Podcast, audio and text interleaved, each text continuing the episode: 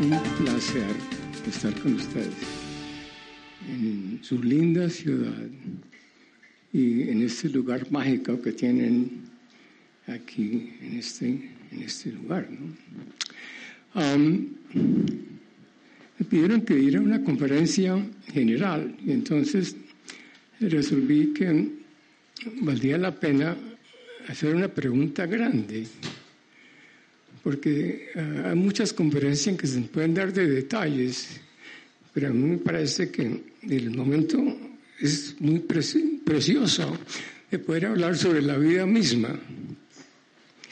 Ah, siempre ha habido, con respecto a la vida, una, una parte milagrosa ah, que posiblemente existe, pero que no es obvia que si existe es muy profunda. Entonces, uh, eso vi que quizás el título La vida es inevitable, es decir, que es un fenómeno que pasa automáticamente si están, están las variables necesarias.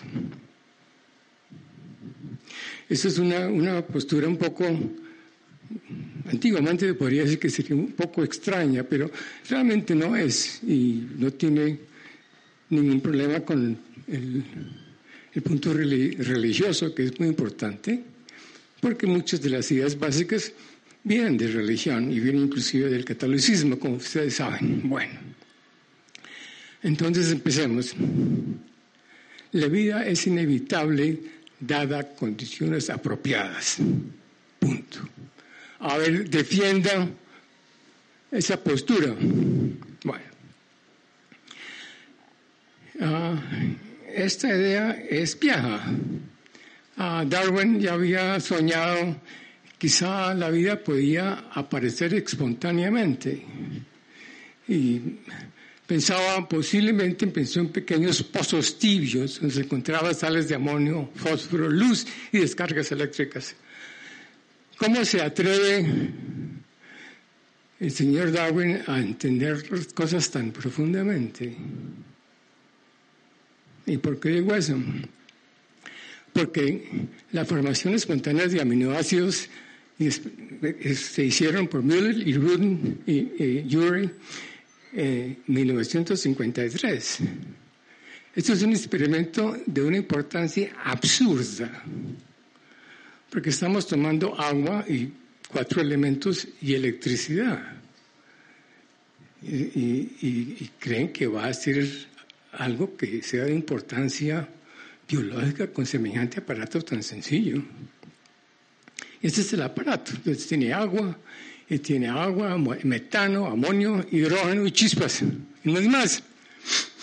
Entre otras cosas, yo les proponía en Bogotá que de pronto en los, colegios debían tener algo así, porque no es difícil de hacer, para que uno lo vea directamente. Bueno, sigamos. Entonces, este, este, aquí es el producto, esta sopa carmelita, es el producto de ah, tener este aparato funcionando por una semana, digamos. Entonces, ¿aquí qué hay? Entonces, con los diferentes tarritos, entre otras cosas, estos cuatro, estos cuatro tarros son interesantes porque eh, cuando se hizo, el análisis original, la bioquímica no estaba, en 1950, la bioquímica no estaba tan, tan avanzada como ahora. Y entonces guardaron estos cuatro frascos entre una gaveta y se perdieron. Y se encontraron hace poco y entonces se pudo traer el análisis de qué habían descubierto estos señores. Y eh, encontraron que con esta situación tan sencilla se, se encontraron esta lista de aminoácidos. Esto estamos hablando de una estructura importantísima y preciosa, hecho con nada.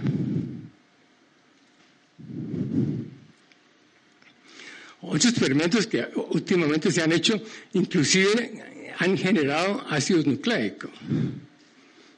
Entonces, ¿eso qué quiere decir? Quiere decir que la vida es inevitable, dada una estructura biofísica y bioquímica mínima.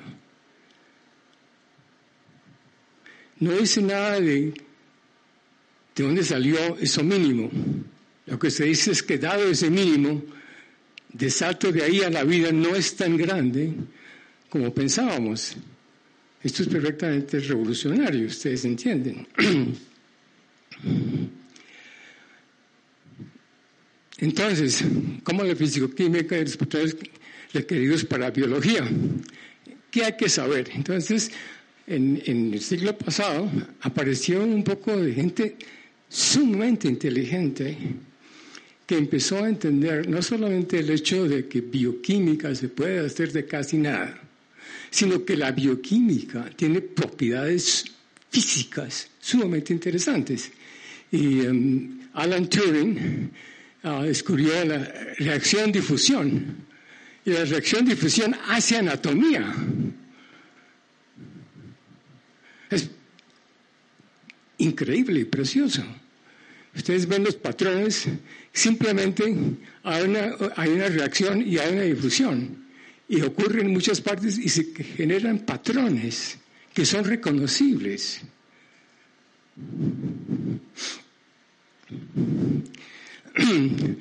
Entonces podemos decir, pero, pero ¿cómo empezó el universo que conocemos? ¿Es que tuvo un principio? Entonces la respuesta es sí. Ustedes todos posiblemente saben que Georges Lemaitre, sacerdote jesuita, propuso la idea del Big Bang. Ustedes recuerdan, el Big Bang ocurrió hace 400, 400 mil millones de años, uh, una explosión, y durante el tiempo se ha generado el universo que conocemos. No podemos preguntar qué pasó antes, ni podemos preguntar realmente qué va a pasar en el futuro, muy posiblemente. En el futuro nuestro no va a pasar mucho porque vivimos muy corto. Pero de todos modos hay una, una situación donde el universo mismo es entendible, no es misterioso. Y uno quiere más lo que se entiende de lo que se cree, por lo menos yo creo eso. Entonces tenemos Monseñor Georges Lemaitre y Albert Einstein, grandes amigos. Um, uno religioso, pues, católico, y otro simplemente Albert Einstein, que no creía, no era muy creyente. Entonces, ¿cómo, ¿cómo ponemos esto en contexto? Tenemos un evento que ocurre que genera el universo. Y con el tiempo, la generación de planetas y generación de bioquímica y generación al final de vida. Es un proceso continuo. ¿no? Entonces, inflación, fluctuaciones cuánticas, 13.7 mil millones de años. Eso es una cantidad de tiempo absurdo. Eh, uno fácilmente entiende un año, entiende 10 años, entiende 100 años. Mil años empieza a ser difícil. Diez mil años, cien mil años, un millón de años. Estamos hablando de miles de millones de años. Es decir, que son, son, son cantidades perfectamente uh, imposibles de pensar a entender, si se puede hablar, pero nos queda no grande, nos queda gigantesco. Pero parece que es lo que pasó. Entonces, ¿qué pasó ahí? La, la Tierra apareció hace 4.5 mil millones de años. La Tierra es sumamente vieja.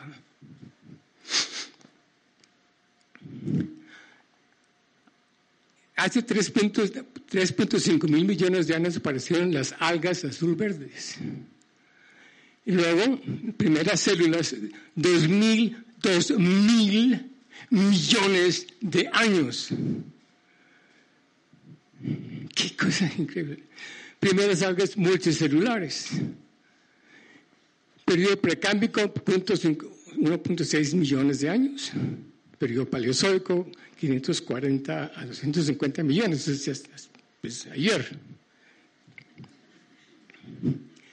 Bueno, entonces, claro, tenemos el 150, empiezan las plantas, empiezan los animales, aparecen los dinosaurios, luego hay el meteorito que terminó con los dinosaurios, y terminó con los dinosaurios porque simplemente un meteorito que produjo una, una oscuridad en la Tierra durante muchos años, y entonces animales grandes que necesitaban gran cantidad de comida se murieron. Y entonces apareció, después de 150 uh, millones de años, aparecieron los, los elefantes y nosotros, ¿no? Somos, somos la última versión de este cuento. Um, hay un momento interesante en la historia de la Tierra que se llama Pangea, donde aparecen unos animales que se llaman los tardígrados. Um, los tardígrados tienen 550 millones de años de existir. 550 millones de años. Y por ahí andan todavía. Ah, entonces veamos cómo es la historia de Pangea, que es interesante. Ustedes recuerdan que en el periodo paleozoico solamente había un pedazo de tierra. Estaban todos, todas las diferentes partes de la tierra de hoy estaban unidas. Entonces, eh, Norteamérica, Sudamérica, África, Antártica, Eurasia.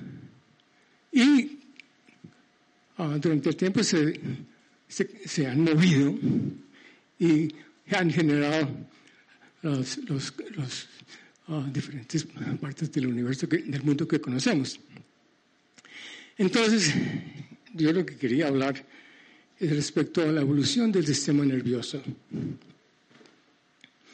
Entonces, hay que empezar primero para entender algunas cosas que yo recuerdo cuando empecé en biología que yo no yo entendía bien y es la relación entre el tamaño del cerebro y la capacidad que el cerebro tiene de entender, de moverse, en fin, lo que sea.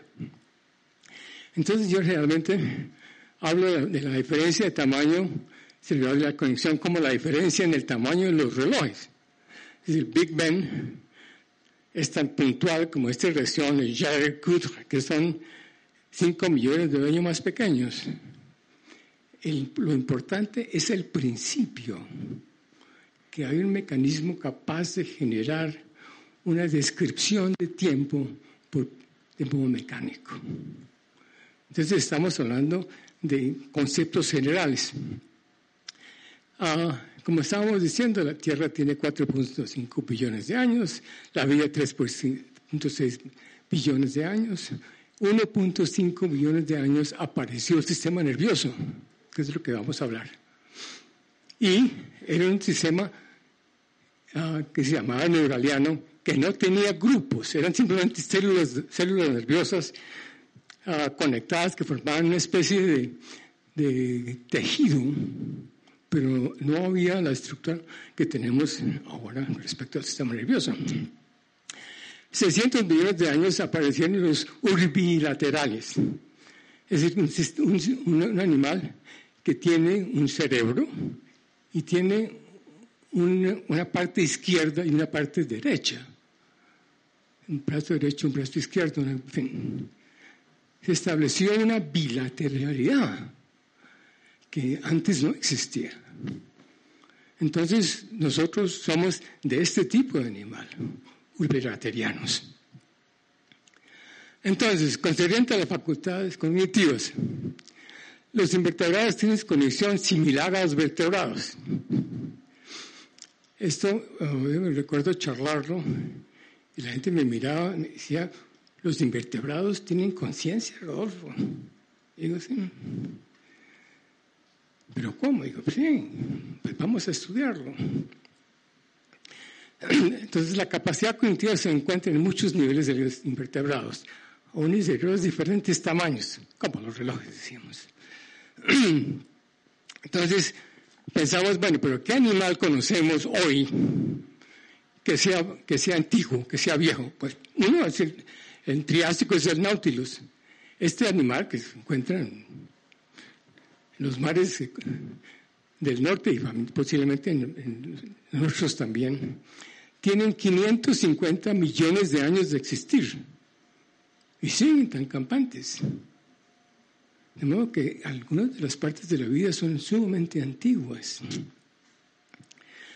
Para mí, ah, la mayoría de los animales desaparecieron. A mí, a mí me encanta este, porque yo me acuerdo ver este, esta figura de niño y decía, fíjese qué animal tan raro. Tiene una especie de caja de dientes y, y el esófago entonces, en vez de tener que ir, simplemente manda la caja de dientes a buscar comida. Y además tenía cinco ojos. En fin, como ustedes ven, la apariencia y la estructura animal ha cambiado muchísimo y ha tenido muchísimas formas. La vida es inevitable, pero conocemos alguna forma biológica que pueda subsistir en el medio no terráqueo ¿podemos pensar que haya vida en otros planetas? La respuesta es, es inevitable. Claro que tiene que haber vida en otros planetas. Pero tienen que ser planetas que tengan ciertas propiedades. Las que conocemos, pues, posiblemente habría solamente un otro planeta, que vamos a hablar en el momento.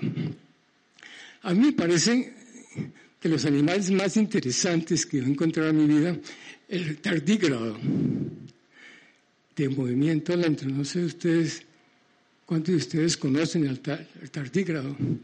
Es un animal bien interesante. Ah, tiene 550 millones de años de existir y los encuentra en cualquier lugar aquí en, Antioquia.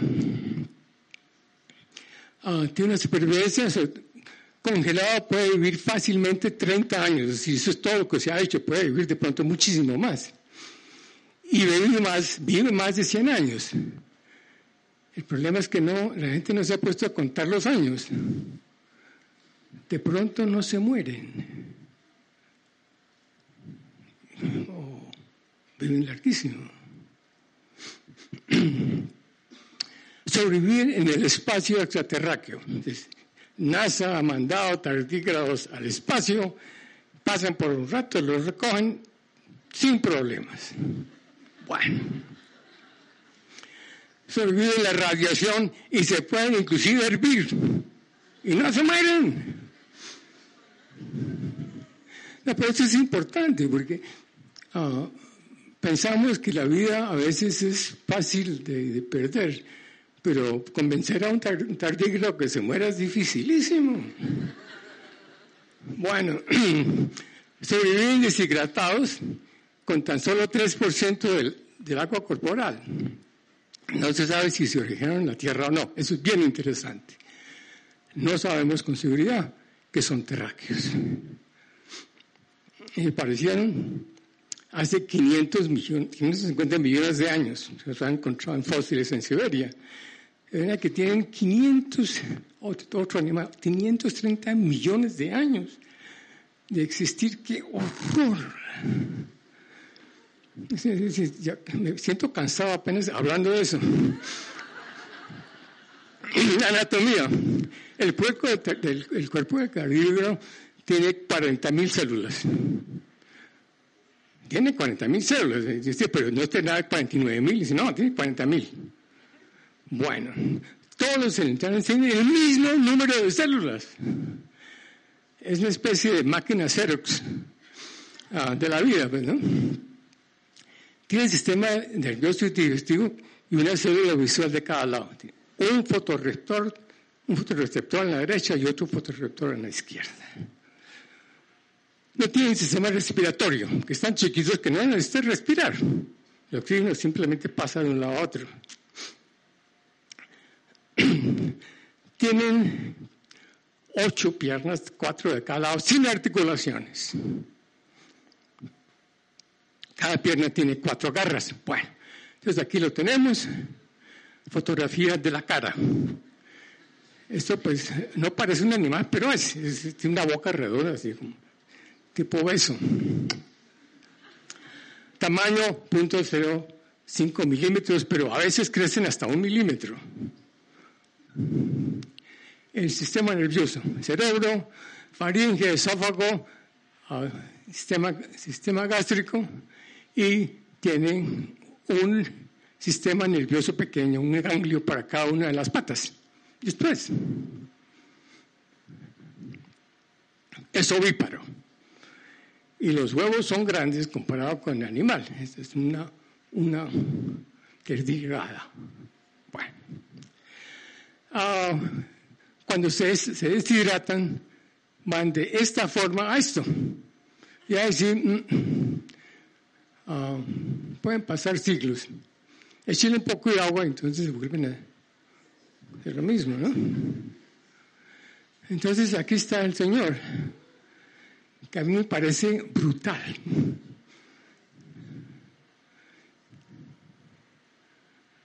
Bueno,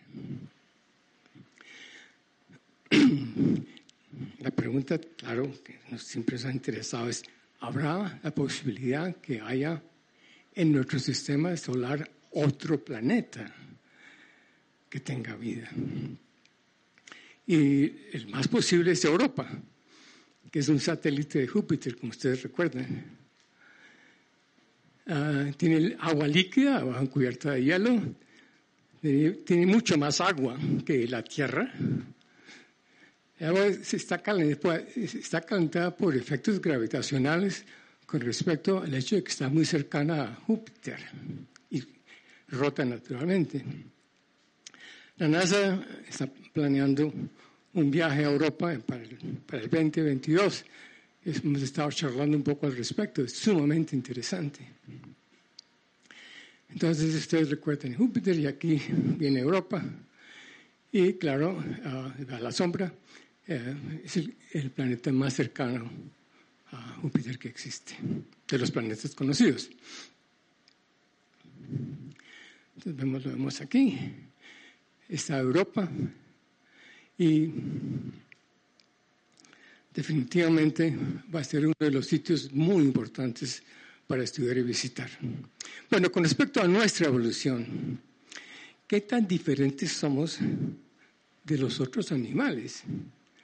Esta es una pregunta sumamente interesante y cargada de toda clase de problemas. Entonces, veamos la electrofisiología talámica en diferentes vertebrados. Entonces vemos en los peces, disparo tónico neuronal del tálamo, gamma, frecuencia gamma, canales tipo T, sueño. Ajá. Y las ranas, exactamente lo mismo. Y las tortugas, es la misma vaina. Y las aves lo mismo. Y nosotros lo mismo.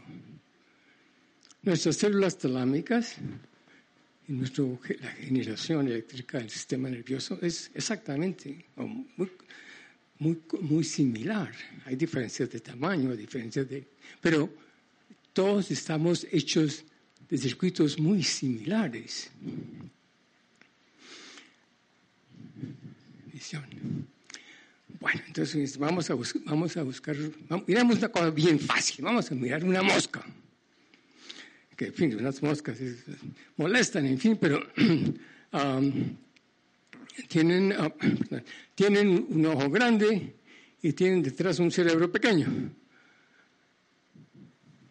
Hay una cosa que uno puede inmediatamente preguntar, bueno, pero si, si comparamos el, ojo de una mosca con el ojo nuestro, ¿qué hay comparable? Porque eso es un, ojo grandote con la cantidad de cosas. Nosotros tenemos una retina interna. Entonces hay, hay situaciones que son sumamente interesantes que nos dicen que es muy similar. Entonces imagínense ustedes una flecha que va de la izquierda a la derecha y ustedes tienen dos ojos y son un reptil, digamos, los ojos están uno mirando hacia ese lado y otro mirando hacia el otro lado.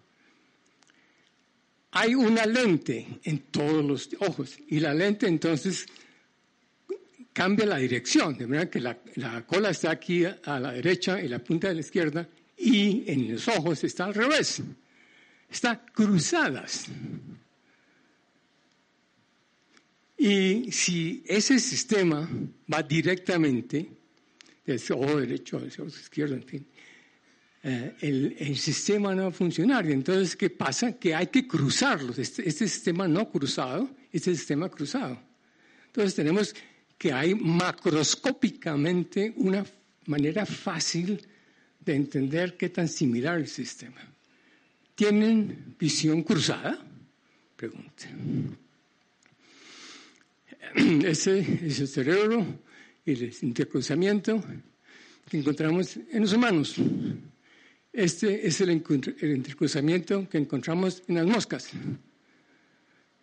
De manera que la solución desde el punto de vista geométrico es la misma.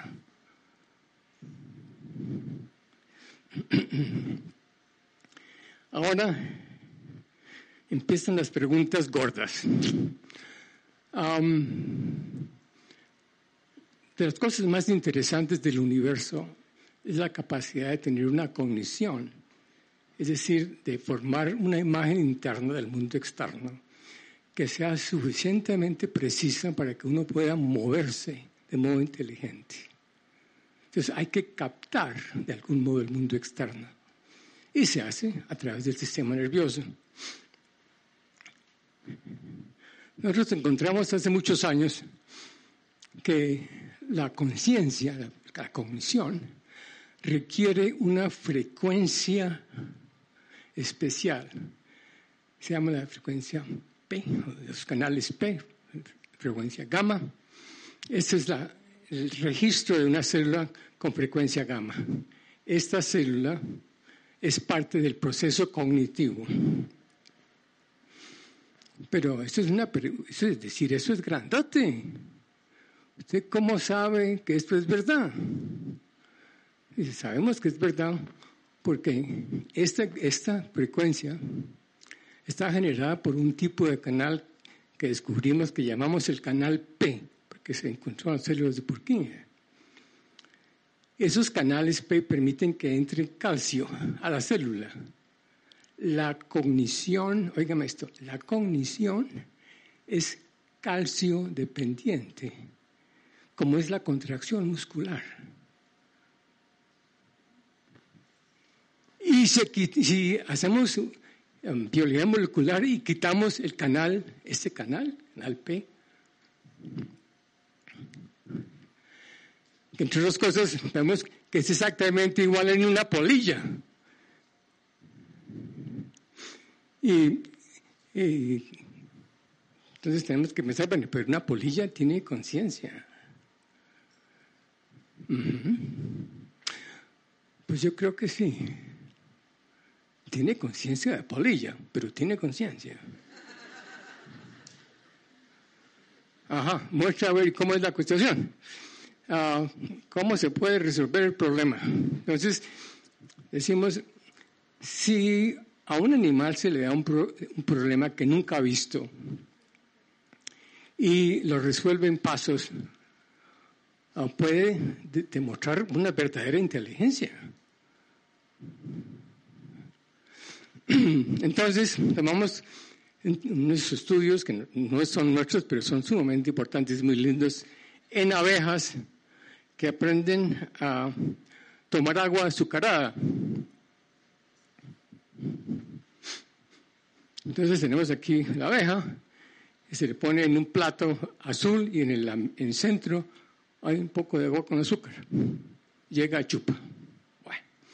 Entonces, decimos, ajá, se le vamos a poner pero debajo de un pedazo de plexiglas. Entonces, va a tener que jalarla. Pero no le enseñamos que hay que jalarla. Y la jala. Resuelve el problema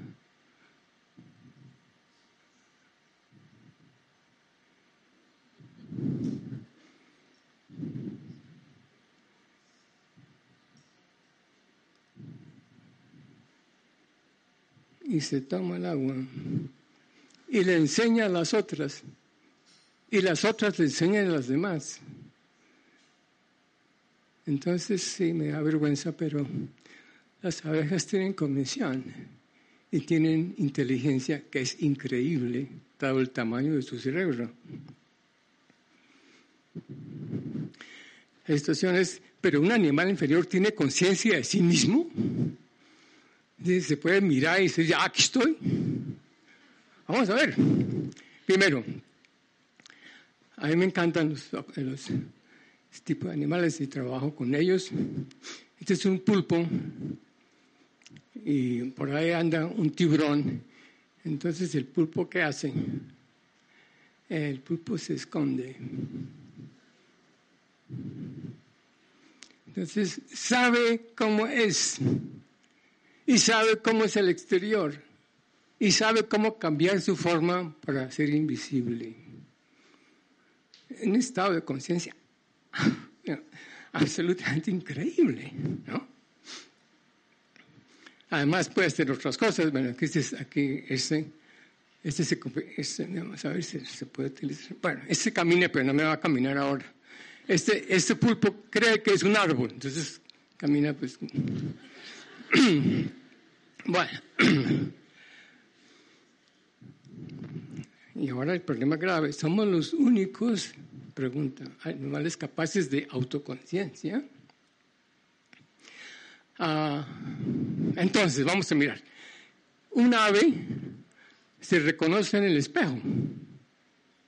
Ajá.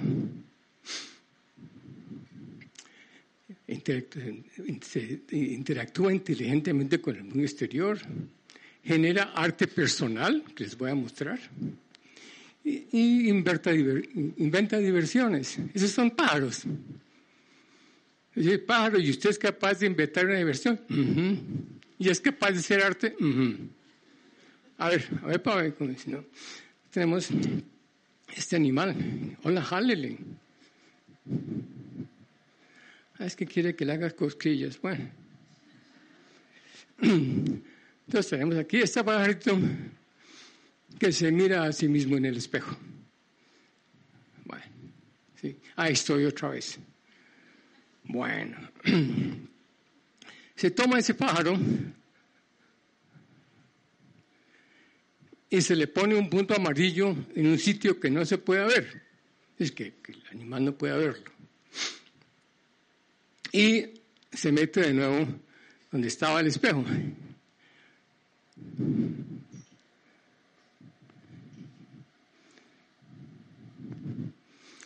Entonces, mira el espejo y esta vaina que es.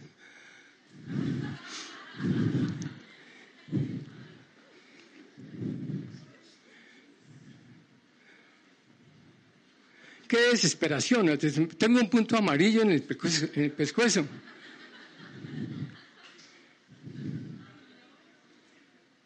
Ay, todavía está, qué desgracia. Bueno.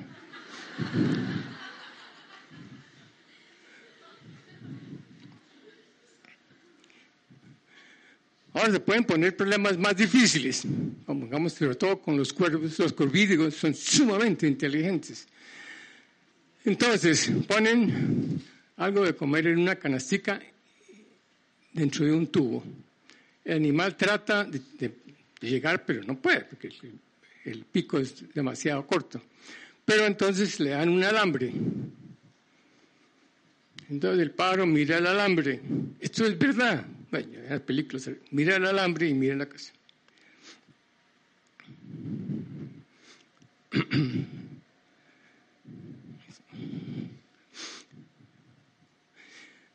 entonces hace un gancho y ah, saca la comida del tubo. Esta es un, uno que se llama Cook. Está Monroe, que hace otro tipo de gancho. Está Connolly, que hace un tercer tipo de gancho. Y está Fry, que hace ganchos de, ah, ganchos de cada lado. Todos resuelven el problema pensando cómo resolverlo. Este es un pájaro. Entonces me decía ese pájaro, sí, yo soy pájaro, pero no soy bruto nuevo. Ahora, imagínense que los pájaros crean diversiones para divertirse a ellos mismos.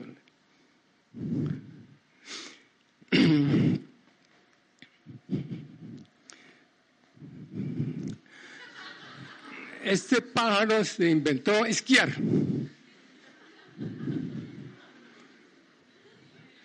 Pero recuerde, ellos saben volar, ¿no? Y no les funciona.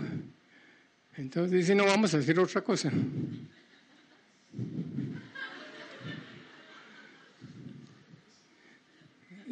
¿Quién le enseñó a esquiar? No, pues me encontré a cosas y me... Es que somos unos chauvinistas espantosos. Creemos que somos los únicos animales inteligentes. Esto no es verdad.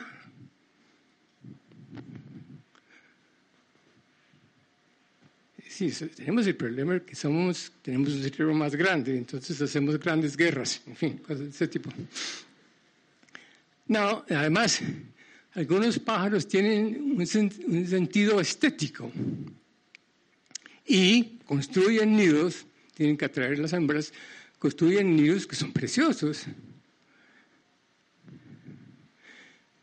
Estos son, este el nido, y tienen, este le gustan las costas blancas, este les gustan las costas redondas, a este le gustan las costas azules, a este le gustan varios colores, este que cree que es arquitecto. Ah, esto es fantástico. Es un pajarito. ¿No? ¿Qué cosa? Bueno. Ahora hay cosas que son, no sé si alguna vez lo has visto, sumamente interesantes. Pongamos los elefantes que pintan. Esto que parece una mano es el moco de un elefante, como van a ver en un momento. Y entonces este es especialista en pintar otros elefantes. A mano alzada.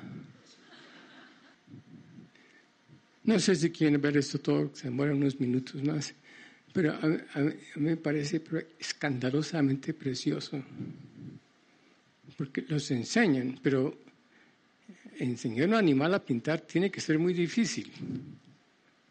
Yo nunca he oído de un, perro pintor, pongamos, ¿no? Eso que los perros son bien inteligentes.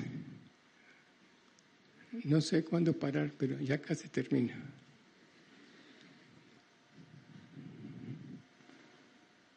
Sí, hay que repasar por si acaso no se ve bien, ¿no?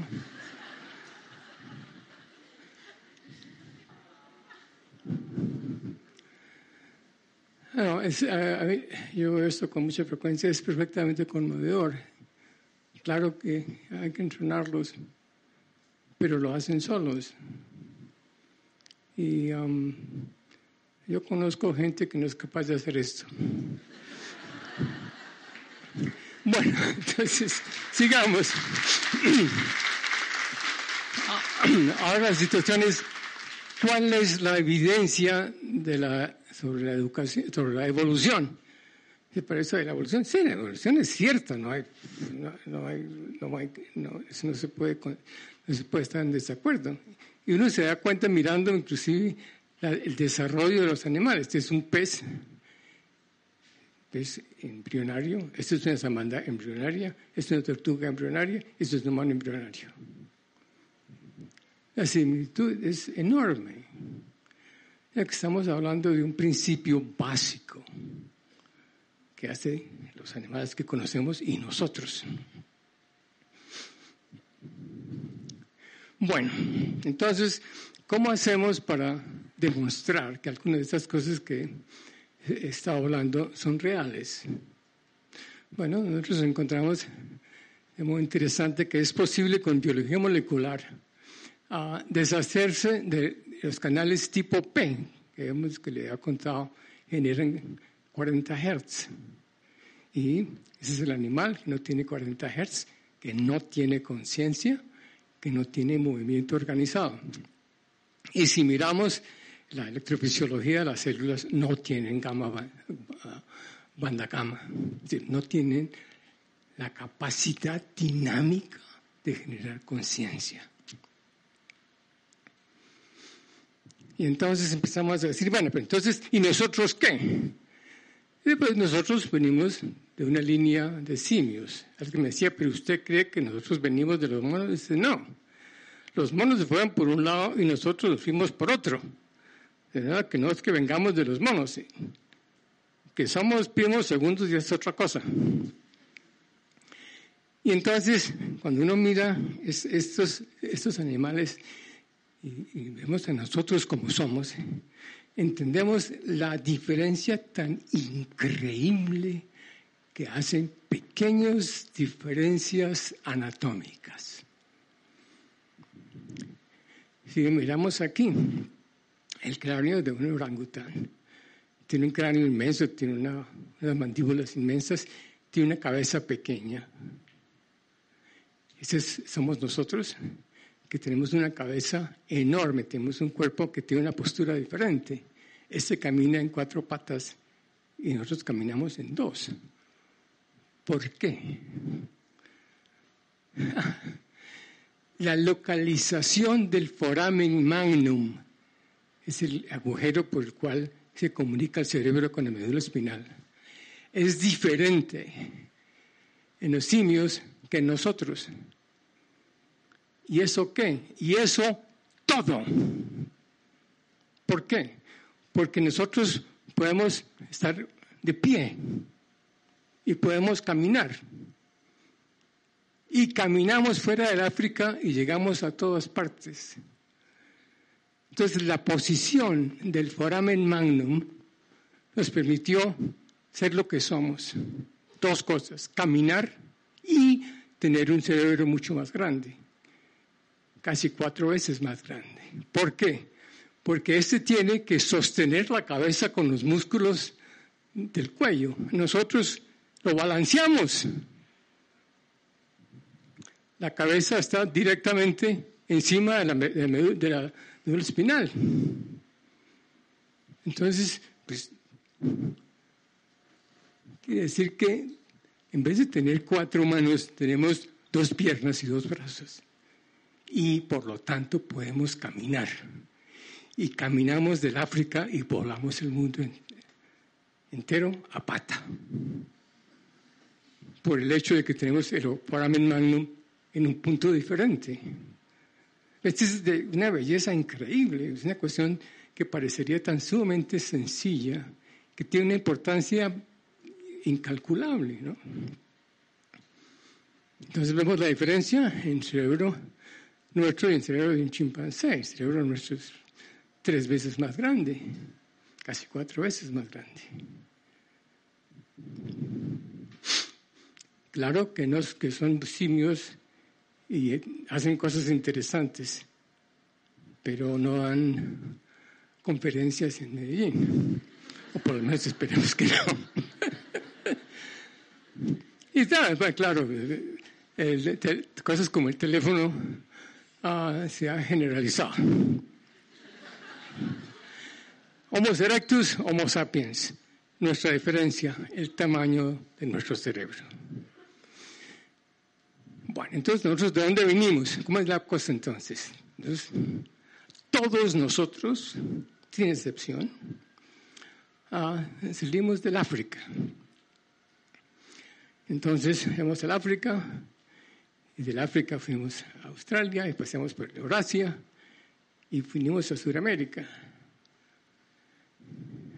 En Sudamérica situación es interesante porque hay muchísimos pueblos indígenas que llegaron hace 11 o 15 millones de años.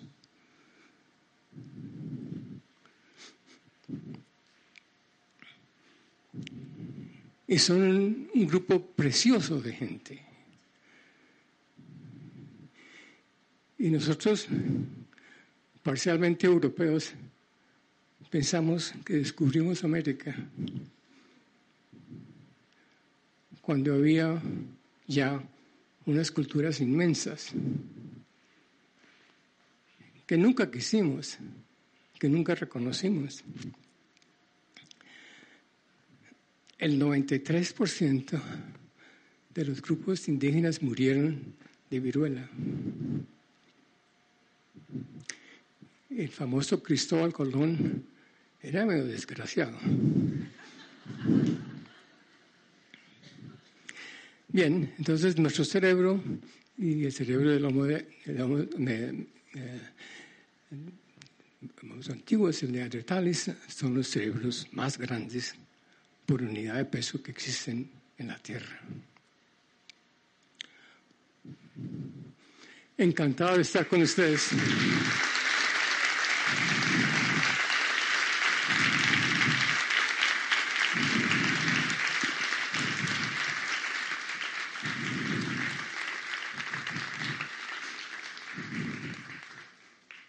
Eh, doctor, la vida es inevitable aquí en la Tierra y en cualquier otra parte del universo. Estoy de acuerdo con usted. La pregunta es, claro que no hay pruebas pues todavía de eso. La pregunta es, ¿será que el sistema nervioso y el cerebro también es inevitable? También es inevitable. No, claro. En otra parte. Absolutamente. Es decir, la, la, la, la ventaja biológica que implica la presencia de un cerebro es clarísima. Ahora el problema es que se requiere mucho tiempo, porque el sistema, tiene que evolucionar y la evolución es simplemente tratar y error, tratar y error, tratar y error. Pero si, si alguien me dice, no, pues hay vida en muchos otros planetas, yo diría, pues muy posiblemente. Recordemos que la mayoría del agua llegó de afuera. En la Tierra no había agua. Y en esa agua, ¿quién viene? En fin, hay muchas, hay muchas razones para empezar, para pensar que no somos únicos. No quiere decir por eso que no estemos presentes de uno de los milagros increíbles de la realidad, y es que existimos y que tenemos ah, capacidad de entender y memoria el lenguaje. Y nos queremos o nos odiamos, que es muy, muy, similar. Buenas noches. Eh, mi pregunta es, ¿cómo hacer ciencia cuando Colciencias es centralizada y burocrática? Eh, tengo dificultad en contestarle porque no entendí la pregunta. ¿Cómo, ¿Cómo, hacer ciencia cuando Colciencias, la institución que está dedicada a la ciencia en Colombia, es centralizada y burocrática. Um, respecto a la ciencia en Colombia hay muchísimo que decir. La gente que hace ciencia en Colombia siempre me han impresionado porque son sumamente inteligentes. Y eso es la variable más importante.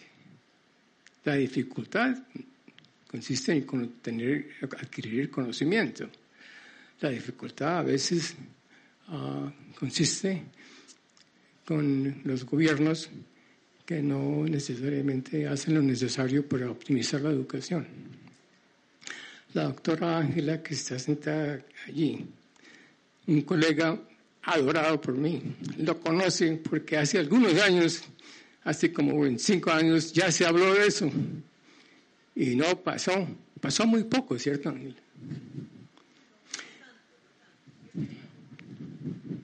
Entonces, hay que volver a tratar a ver si de pronto esta vez sí funciona. Mire, la gente colombiana, como el resto de la gente, es sumamente inteligente, pero hay que instruirla, hay que ayudar a la gente a pensar claramente. Quizá con la nueva política se pueda cambiar la educación básica. La educación en Colombia es malísima, no tan mala como en Estados Unidos, pero es malísima. ¿Por qué? Porque a la gente se le enseñan cosas que tienen que, memorizar. Y resulta que la mayoría de la gente no se acuerda de más del 18% de lo que estudió. ¿Por qué? Porque nunca lo entendió porque no se hizo en contexto. Si uno aprende cosas sin contexto, se olvidan. Hay que cambiar la educación.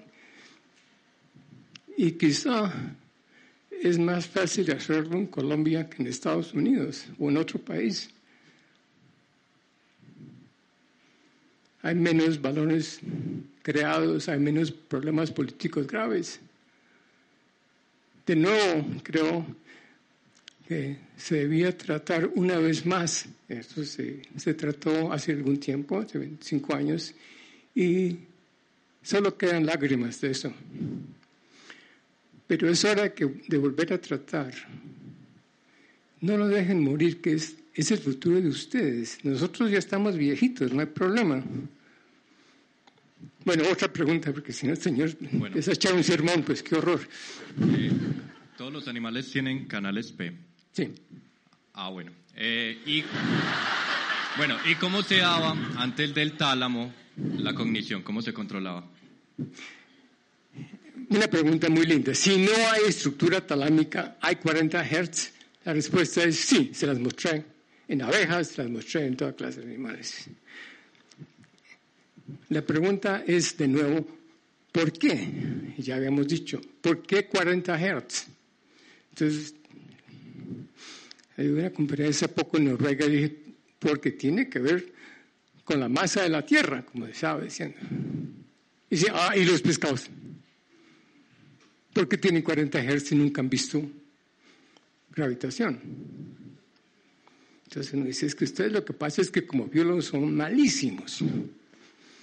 Es que resulta que animales nacieron en el agua y subieron a la Tierra y se desarrollaron 40 Hz dada la, eh, la gravitación de la Tierra.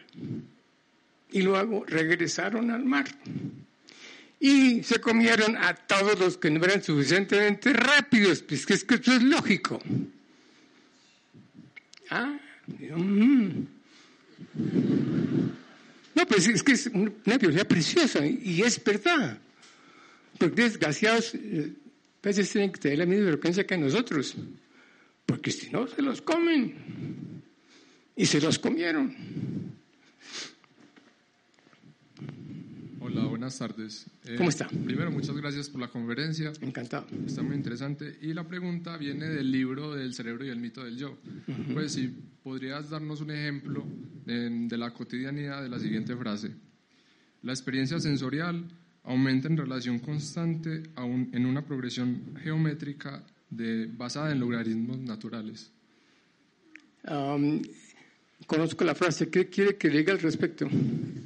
Porque yo estoy de acuerdo con eso. ¿Cómo esta proporcionalidad se puede ejemplificar pues, como en los actos del, de todos los días de las personas, de esta progresión logarítmica? Ah, la, la, cotidianidad es tan activa desde el punto de vista cerebral que hacer experimentos. Manejar un carro es dificilísimo. Hacer una charla, hacer preguntas, todas esas cosas son sumamente complejas. De modo que la cotidianidad son 40 Hz. De eso vivimos. Ahora, de pronto no le, no le entendí la pregunta, pero la respuesta está bien.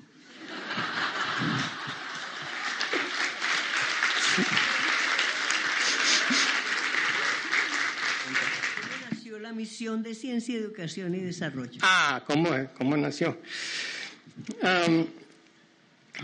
Nació de uh, tiene desgraciadamente que ver con oh, mi manera de pensar. Creo que es verdad. Ah, yo de, niño fui un estudiante malísimo. ¿Qué cosa? Pues? Es que como no entendía nada, no recordaba nada. Los, los de Caquetá, pues búsquelo. Yo qué voy a recordarme de esos manes. Entonces, ¿qué pasó? Que me di cuenta que era una lástima que momentos tan importantes como lo que uno aprende de la juventud se mal utilizaban. La gente se recuerda del 18 o 17% de lo que estudió. ¡De qué horror! Es decir, el momento más precioso, más increíble de, la vida, que es cuando el, cerebro que está haciendo y está creando información le, hagan historia de Colombia o lo que sea. Si eso está en los libros. Y naturalmente con la historia de Colombia, sin ver a los piscos echando bala, pues es muy difícil de recordarse. Entonces, la idea es, ¿por qué no organizar una metodología de enseñanza nueva? Y con la doctora Ángela y algunos de nuestros compañeros decidimos que era importante establecer un nuevo método, un nuevo ethos de educación que llamamos la cosmología, es decir, el estudio del cosmos, el estudio de todo lo que hay. Y la idea era hacer que los niños entiendan los principios y no las fechas. Entonces, ¿cómo se hace? Es facilísimo. Se crea un, curso en el que se reconstruye la historia de la humanidad. Entonces, el primer año los niños ah, no tienen que aprender a contar todavía, pero tienen que entender algo de cazar y, hacer casas y, grupos humanos, en fin. Y luego empiezan a ser pequeños agricultores. Ahora sí tienen que aprender a contar, porque uno puede entender del 1 al 7 sin tener que contar, pero más allá del 7, un muro mágico, se requiere contar. Entonces, estos, estos ah, grupos humanos empezaron a crear conocimiento. Entonces pensábamos todos nosotros, ah, con doña, la doctora Ángela, que sería estupendo crear un curso en el cual se entendiera el porqué del conocimiento y cómo apareció, y cómo se utilizó. Es decir, reconstruir la historia de la generación del conocimiento y la inteligencia humana. Entonces, perfecto, se van a hacer unos discos, se van a hacer unos, unos libros en los cuales en cada año se da un paso en la evolución humana. Se hizo el primer año y um, creo que nunca se usó. Creo que nunca se hizo nada. Y fue una lástima porque se pasó hace 25 años y eh, si hubiéramos podido hacerlo nosotros, si el gobierno hubiera, hubiera querido, podríamos tener hoy una Colombia muy diferente. Nada le gana a la educación. Se requiere cambiar el sistema, ¿cierto? ¿Estamos de acuerdo? Estamos de acuerdo.